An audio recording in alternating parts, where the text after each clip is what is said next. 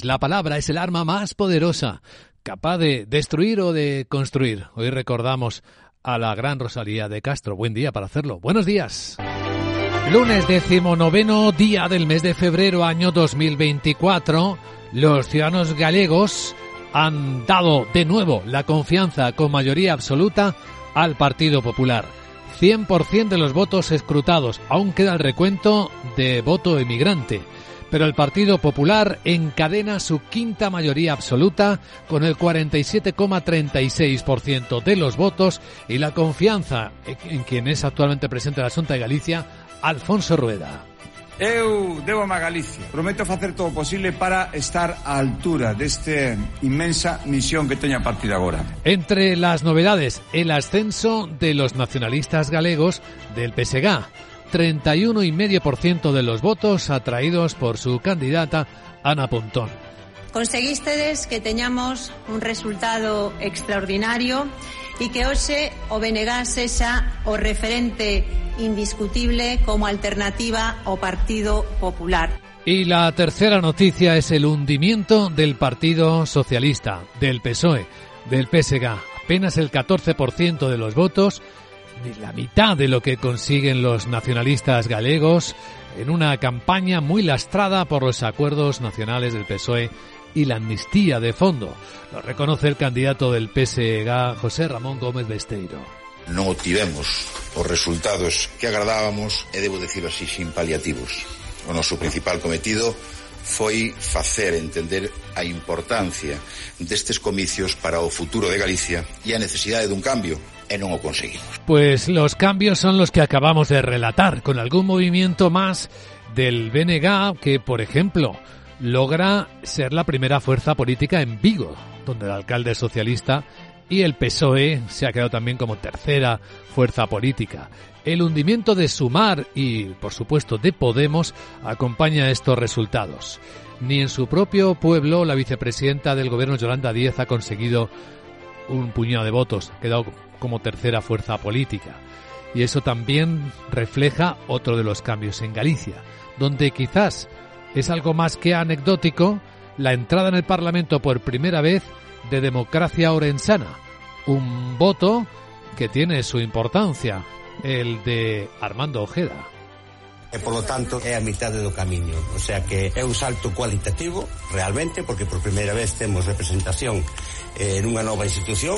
Todos los medios en España hacen una lectura similar, cómo los eh, galegos mantienen la confianza en el Partido Popular, cómo se castiga, como nunca se había hecho, al Partido Socialista Obrero Español, los peores resultados desde que existe la democracia en España para el PSOE en Galicia. Y cómo hay en ese espacio el ascenso de los nacionalistas que están amparándose o alimentándose de la propia caída del PSOE. Analizaremos en clave política y económica también los resultados en Galicia a las 8 y 10, 7 y 10 en Canarias con Javier Martín Merchán, politólogo y profesor de la Universidad Pontificia de Comillas.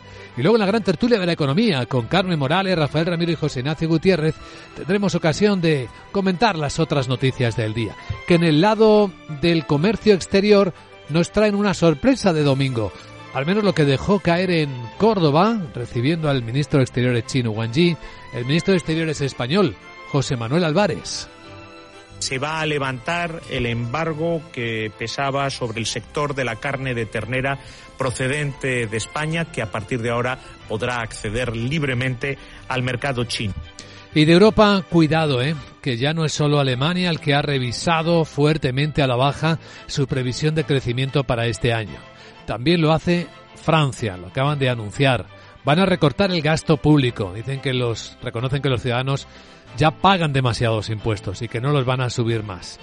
Y lo que dice el ministro de Finanzas Bruno Le Maire es que sí que van a intentar mantener el objetivo de déficit público.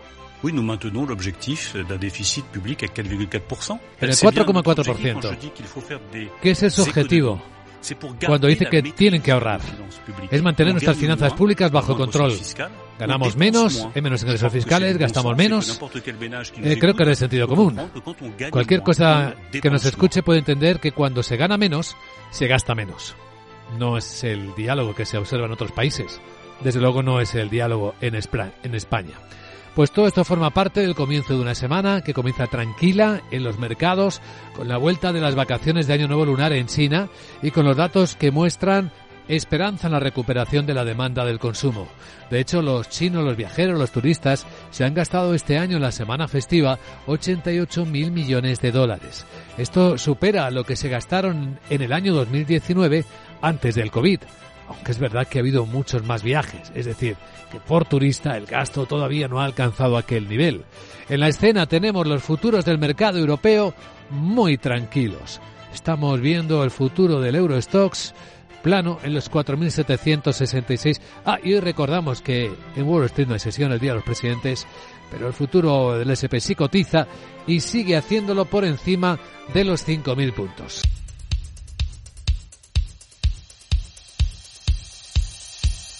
Capital, la Bolsa y la Vida, con Luis Vicente Muñoz. Informe de preapertura de mercados. Con la información de las pantallas de CMC Market Brokers vemos cómo la confianza, la tranquilidad sigue instalada prácticamente en todo el mundo. No hay dramas muy visibles en el comienzo de la semana, tampoco fuerzas eh, que se noten con mucha energía moviendo los índices. De hecho, los futuros europeos vienen prácticamente planos en los 4.766 puntos y los americanos, hoy con la fiesta de Wall Street, al Día de los Presidentes, tampoco aportan mucho más, aunque es verdad que suben cuatro puntos, está el SP en 5.010. Sandra Torrecillas, buenos días. Buenos días, y como señalas, la jornada se presenta tranquila, han vuelto a abrir las bolsas de China tras el largo festivo del Año Nuevo Lunar, pero no tenemos sesión en Wall Street por el festivo del Día de los Presidentes. Esta semana el apetito por las firmas de tecnología se va a poner a prueba porque se van a conocer los resultados del gigante Nvidia este miércoles. Eh, por cierto, que Goldman Sachs ha elevado el objetivo para finales de año para el SP500. Lo sitúa ahora en los 5.200 puntos. Menciona la fortaleza de los resultados empresariales y en especial del sector tecnológico. Esta semana van a seguir llegando buen número de cuentas de cifras empresariales en Estados Unidos, también en Europa y en España donde el jueves esperamos las cifras de Telefónica y de Repsol. En cuanto a tipos de interés, el Banco Central chino ha dejado su tipo de referencia oficial en el 2,5%, tal y como se esperaba, y en Estados Unidos la última lectura de los precios al productor, que fueron peores de lo previsto, volvieron a reducir la probabilidad de un recorte de tipos cercano. El mercado da ahora una probabilidad de un 28% a que las tasas se reduzcan en el mes de mayo. Atentos esta semana a las eh, actas de la última reunión de la Reserva Federal y también del Banco Central Europeo. Por cierto, que Francia ha rebajado su previsión de crecimiento del PIB para este año del 1,4 al 1%, ya que la guerra en Ucrania y Gaza y la ralentización de los principales socios comerciales, Alemania y China, están ensombreciendo las perspectivas. Pues eh, ahí tenemos algo sobre el contexto y algunos resultados todavía que cotizar, como los de Sí que nos están llegando en estos momentos. Eh, pérdidas netas de 38,5 millones de euros en 2023. Las ventas netas del año pasado alcanzaron los 895 millones de euros. Eso representa un crecimiento interanual del 4%, impulsado por el buen comportamiento del negocio europeo de dermatología, según explica la compañía. Almiral, por cierto, también ha anunciado esta mañana un acuerdo de licencia con Novo Nordisk para desarrollar y comercializar un anticuerpo monoclonal clonal para enfermedades dermatológicas inflamatorias. Otros protagonistas del día. Entre ellos eh, CaixaBank, eh, porque su consejo va a proponer a la Junta, que se va a celebrar el próximo 22 de marzo, el pago de un dividendo en efectivo en abril de 0,39 euros brutos por acción con cargo a las cuentas de 2023. Y ya nos ponemos, eh, miramos hacia adelante en la semana. El jueves va a presentar sus cuentas telefónicas. Van a estar marcadas por las provisiones por su ERE en España mientras espera a si la saudí STC, que ya es su principal accionista, materializa la compra del 9,9% de sus acciones y de si entra capital público a través de la SEPI. Y ese mismo día presenta también sus cuentas Repsol y una actualización de su plan estratégico. Atención a las cifras de inversiones en renovables, sobre todo en España. Bueno, aunque hoy sea fiesta en Wall Street, vamos a situar algunas claves de cómo nos ha dejado las cosas el mercado americano.